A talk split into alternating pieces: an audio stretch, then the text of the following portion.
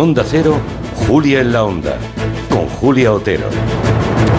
Pues qué les voy a contar que no sepan. Hoy el chascarrillo político del día, el protagonista de las intervenciones fuera y dentro del Congreso, de las serias y de las que van en cachondeo, pues ha sido esta expresión de Feijó. Por eso deje ya de molestar a la gente de bien, deje ya de meterse en las vidas de los demás. Muchas gracias, señoría.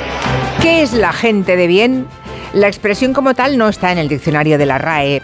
Sí aparece la gente bien que es la que vive en los barrios bien, la que estudia en colegios bien y la que come en restaurantes bien.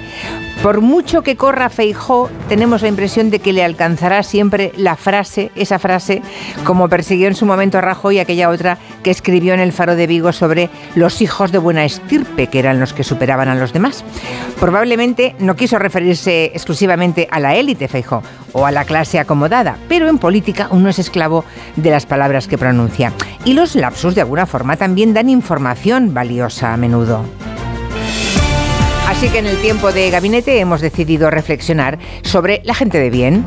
Claro, si hay gente de bien, por lógica, debe existir la gente de mal.